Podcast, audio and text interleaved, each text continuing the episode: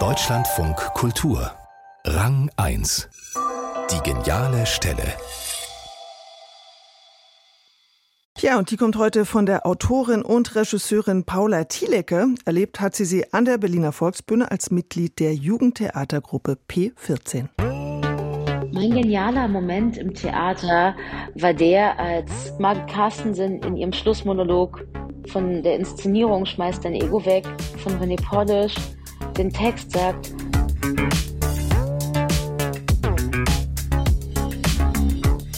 Und das ist es, unsere Körper, die wir auch dulden würden, wenn sie das nicht mehr tun.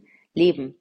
So gut sind wir zueinander. Und das wäre dann eine neue Form von gut, gut zueinander sein. Und das wäre dann die Liebe, die Körper dulden, die Toten da vor uns. Und als wir diesen Monolog geprobt haben, hat René Polish Margit Carstensen eine Verwalterin der Zeit genannt. Und das ist Pure Love.